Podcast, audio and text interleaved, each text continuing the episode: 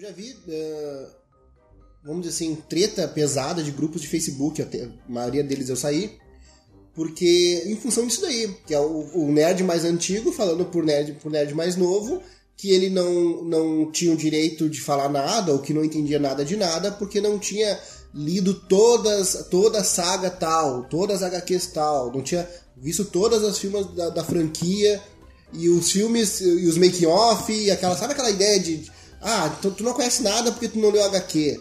O que, que vocês acham de Rodrigo, que não falou ainda, o que tu acha disso, Rodrigo?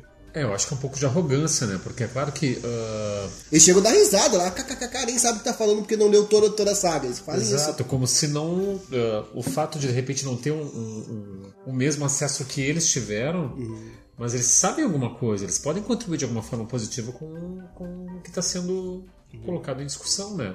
Eu, eu, acho que é uma forma de estigmatizar, assim, até um pouco. E se tu tem um conhecimento sobre a porque coisa, por que tu não pega o cara pela mão e ensina ele, em vez de ficar criticando? Em vez de criticar. É, às vezes é porque o cara é muito chato e tu não quer. Né? mas mesmo assim, né? Eu acho que, que a comparação, mas deixa o Rodrigo continuar falando que a gente rodou ele, né? Inclusive, eu queria uh, também. Uma outra forma que vocês. Uh, vocês falaram no termo CDF, né? Nós também podemos falar em inglês como Iron Ass. É, na, na escola se utilizava, quando tu queria falar que o cara era muito inteligente, era o cabeça de ferro, né? Isso. Aí quando tu queria avacalhar, é a versão do, do Unicasso ali, que é o cu de ferro pode falar com o teu, do teu... Não, mas era isso, eu queria. A ideia de vocês, o que, que você. Qual é o sentimento que, quando vocês encontram esse cara no caminho? Entendeu?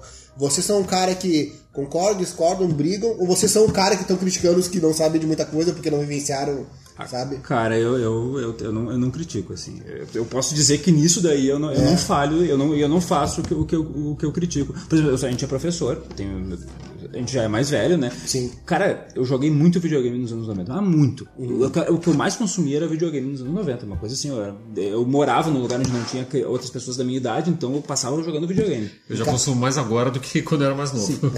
e quando eu ve, e quando eu cito um jogo lá dos anos 90 ou do início dos anos 2000 e aparece um aluno que conhece o negócio, cara, eu fico feliz da vida, velho. Mesmo uhum. o cara não, não conheça porra nenhuma do treco. Sim. Fico feliz da vida que o cara, que o cara conhece, legal, que o cara né? já jogou, que o cara se interessou, o cara já viu. E não só Mario ali, que é uma coisa que todo mundo conhece. Jogos assim, mais, mais do. Mais, mais nas entranhas do negócio, sabe? Mas tem umas coisas assim, por exemplo, agora há pouco, quer dizer, agora há pouco não, faz alguns anos, porque é um troço que está em desenvolvimento há pelo menos 10 anos.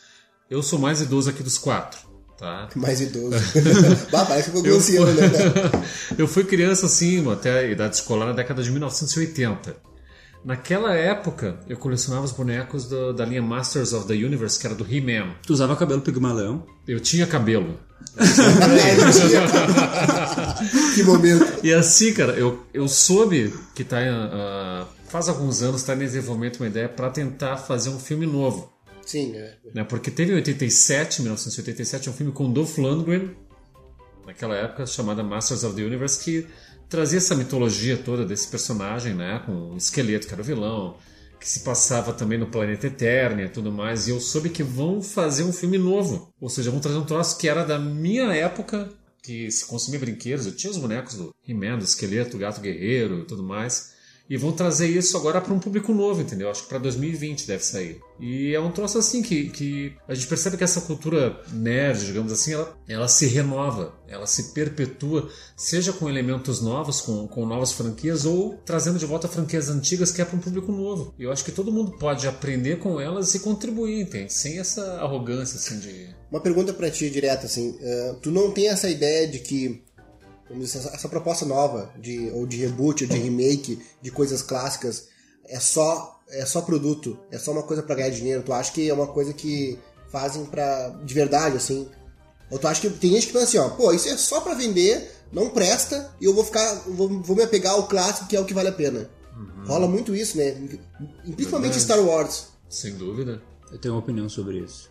Eu acho que é um pouco de resgate e um pouco do de duvidar do que está sendo produzido hoje. Tu precisa resgatar algo antigo, rebutar o negócio ou fazer um remake. Isso acontece muito em jogo, porque o que está se produzindo não está chegando aos pés do que tinha, do que tinha antes. Sim. Então eu acho que não é caça-níquel, não é para criar famodinha, eu acho que é resgate. Resgate, resgate do que realmente foi bom. Uhum. É, exato. E também se você levar em consideração que, por exemplo, em relação aos filmes, tá acontecendo muitas refilmagens. Né? O pessoal tem falado que tem havido assim, um certo esgotamento criativo uh, em Hollywood que aponta para uma, uma sequência sem fim de, de continuações de filmes que fizeram sucesso no passado e também de refilmagens. E as refilmagens pegam ou, uh, ou Hollywood refilma, refilma produções de outros países ou refilma aquilo que ela mesma fez, mas com uma roupagem nova, entende? Você reciclar, mas, tem, mas também indica um certo esgotamento criativo, entende? Indica uma certa incapacidade de você criar coisas novas. Só aí depende se você se você aproveita isso aí para para se você enxerga isso como uma contribuição boa, né, uma hum. coisa significativa, ou se você já aponta os limites da, dessa indústria também, né? Uma coisa pessoal também de cada um, né? Exato. O que eu, que eu vejo, assim, até vou passar para o Felipe agora, o que eu vejo, assim, que eles trazem coisas novas, coisas novas, com uh, nostalgia, muita nostalgia, Sim. que é com elementos do, do, de coisas clássicas, e trazem muita coisa nova. Geralmente, quem é das antigas gosta da parte nostálgica, né, de rever uh, elementos, personagens, naves, uh, mundos que já foram Isso. vistos antes só que ele rejeita a proposta nova. É, pelo menos é a minha visão. O que tu acha sobre isso, Felipe? É, mas tu diz rejeita de que forma, assim, a proposta nova? Por exemplo, uh, tem muita, muita, muita gente que fala do Star Wars mesmo, assim, uh, que não gostaram muito dos personagens novos, do protagonismo novo, de, da, da Rey, por exemplo, ser uh, despertar a força literalmente sem treinamento nenhum. Foi uma coisa quase que espontânea, assim, que muito rápida, na verdade. Então, são alguns elementos que são elementos novos que o pessoal não, não curtiu. Ele gostou de ver o Yoda lá, ele gostou de ver o Anakin Skywalker, mas ele não queria ter visto, lá, uma Rey super poderosa, não sei. É isso que. Talvez. Isso que, que tu coloca assim da nostalgia dentro do mercado nerd, assim, eles encontraram um filão muito bom que é o, o mercado da nostalgia mesmo, né? O próprio Star Wars ele pega muito. O que eles estão fazendo? Eles estão basicamente quase que refilmando a mesma história, só que de um ponto de vista um pouquinho diferente, né? O próprio Star Wars, Despertar da Força, ele é muito parecido lá com o primeiro filme que eu acho que é o Retorno de Jedi, né? Se eu não me engano, o primeiro não, Star é Wars. Uma Nova Esperança. Uma Nova Esperança, que é o episódio 4, né? Então ele é muito parecido. Mas pra mim parecia que o Luke também adquiriu os poderes da força e todas as habilidades dele. Naquele filme mesmo também já não era muito trabalhado. Eu acho que ele já muito rápido ele já ficava muito poderoso, né? Hum. É claro que ele exagera um pouquinho na Rey, mas também entra questões de, de representatividade, né? O que, que eu vejo assim no Star Wars, no Star Wars, o Despertar da Força, eu vejo muitos, até no público nerd, assim, uma questão bem machista mesmo de por ser uma protagonista mulher, por ter um protagonista negro, eu vejo muita gente torcendo o nariz por causa disso, assim, Isso. assim, sabe? E eles, eles refilmaram basicamente a mesma história com outro tipo de protagonista. Eu acho que precisa desse tipo de representatividade Sim. dentro do, do, do, do, mercado, digamos, de cultura popular, assim, né? Que isso não acontecia muito. É só ver também pelo da tá, Marvel, então, né? espera aí. Tu acha que essa rejeição é em função de preconceito? Um, é po, um pouquinho sim. Um é, pouquinho um sim, né? Mas de outro também, isso deles estarem refilmando, assim, ah, o Ray é muito poderosa, mas por que, que ela não pode ser muito poderosa? Porque o Luke já era também. E por que, que na época, quando era o Luke, que era um homem branco, não dava esse problema, entendeu? E agora que é uma mulher por que que tá dando.